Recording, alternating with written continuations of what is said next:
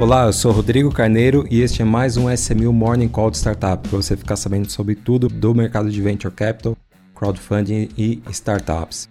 E eu vou começar aqui falando sobre o Guia Bolso, né? uma startup lá de 2012, completando aí seus 10 anos, mas com uma notícia que ele para de funcionar né? como um aplicativo é, autônomo, separado, né? independente, e ele foi totalmente integrado aí ao PicPay. Né? Então o PicPay ele conseguiu replicar todas as suas funcionalidades e, segundo usuários, é, de uma forma até mais eficiente e além disso, agora, né, mesmo ele integrado ao, PicPay, ele faz parte aí é, do Open Bank, né, do Brasil. Então você consegue conectar outras contas.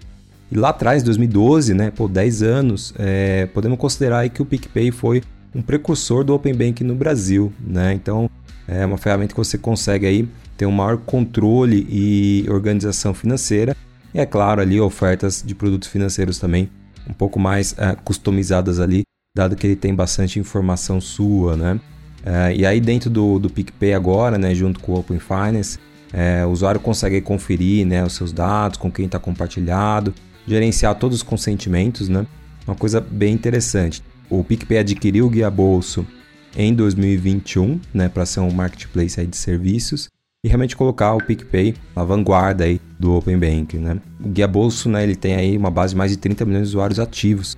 Então, bem legal aí, parabéns, né? Acho que é um, um fim aí é, bem, bem legal para esse aplicativo que foi realmente disruptivo aí na sua época, né?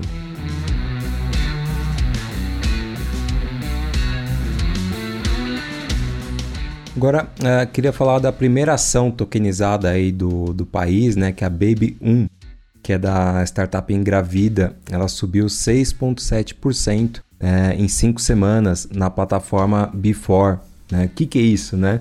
A Engravida foi uma, uma empresa, uma rede de reprodução assistida que fez um act crowdfunding na plataforma da Begin ao final de 2020 e que foi a primeira uh, startup a ser listada no mercado né, de, de, de ações organizado aí pela Before. E eles lançaram, né, já tem cinco semanas, e a, a Baby 1, né, que é a engravida, o tickler dela, é, vem tem uma alta acumulada de 6,7%.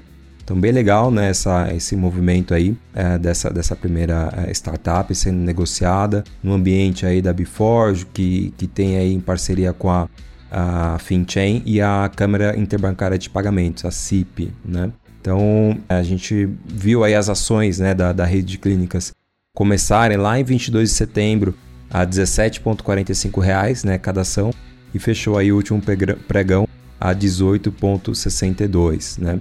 Então foram negociados nesse ciclo de cinco semanas é, um volume de 771 mil reais, né, com 45 mil ações tokenizadas negociadas. Então aí para quem quiser conferir, Before e as negociações ocorrem semanalmente às quartas-feiras das 12 às 20 horas, né, nesse horário aí. Uh, nesse, os dias sem pregão, uh, você pode aí ficar aberto aí para receber as ofertas, mas a negociação ocorre somente às quartas-feiras, das 12 a 20 horas.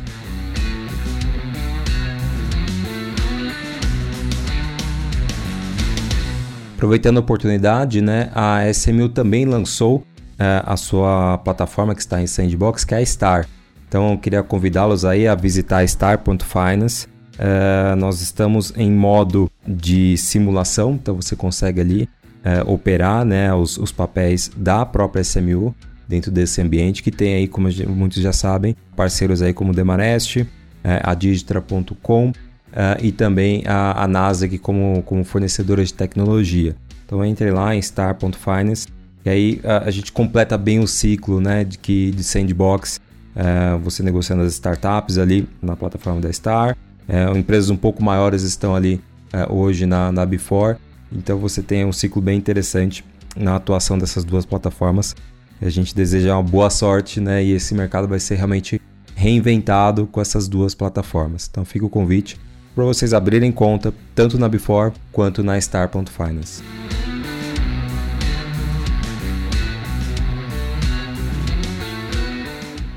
Eu acho que boa parte dos ouvintes já conhecem o A16Z, né? um dos maiores fundos de venture capital do mundo, né? com mais de 35 bi de dólares sob gestão.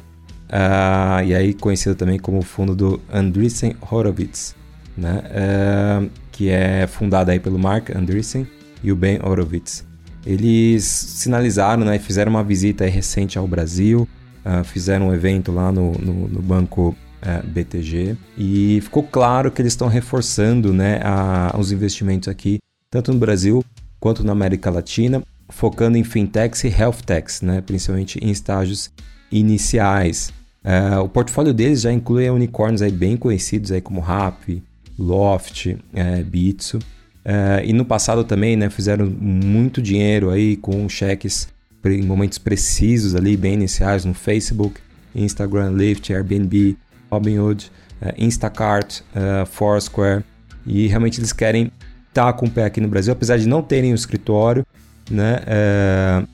mas estão fazendo parcerias com fundos locais, né, fundos de venture capital, que vão ter ali um deal flow, né, um fluxo de negócios compartilhados. Então eles estiveram aqui no Brasil, mostraram aí todo o interesse, mostraram que realmente estão olhando é, com bastante atenção nosso mercado ali, com cheques que podem ir de 1 a 5 milhões de dólares, mas também deixaram claro que se a oportunidade realmente for incrível, podem ir é, além disso, né? Estão aí buscando startups, principalmente nesse setor. Então, quem tiver uma fintech ou uma health tech já sabe que está no alvo. Até porque o mundo está meio, né? É, quando a gente olha para países emergentes, está meio difícil, né? Rússia, né, todo mundo sabe o que está acontecendo. Índia é um mercado que sempre muito difícil, muito longe. Uh, tem a questão, a barreira cultural muito grande. Né? Eu escuto isso de vários americanos.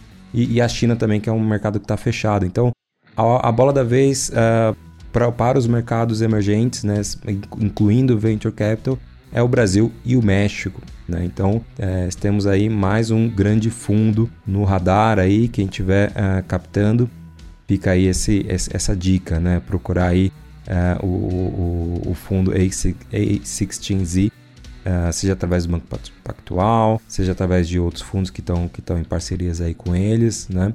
É, ou então a pessoa que foi contratada aí, Gabriel Vasques, né, um dos sócios focados em prospectar startups na América Latina.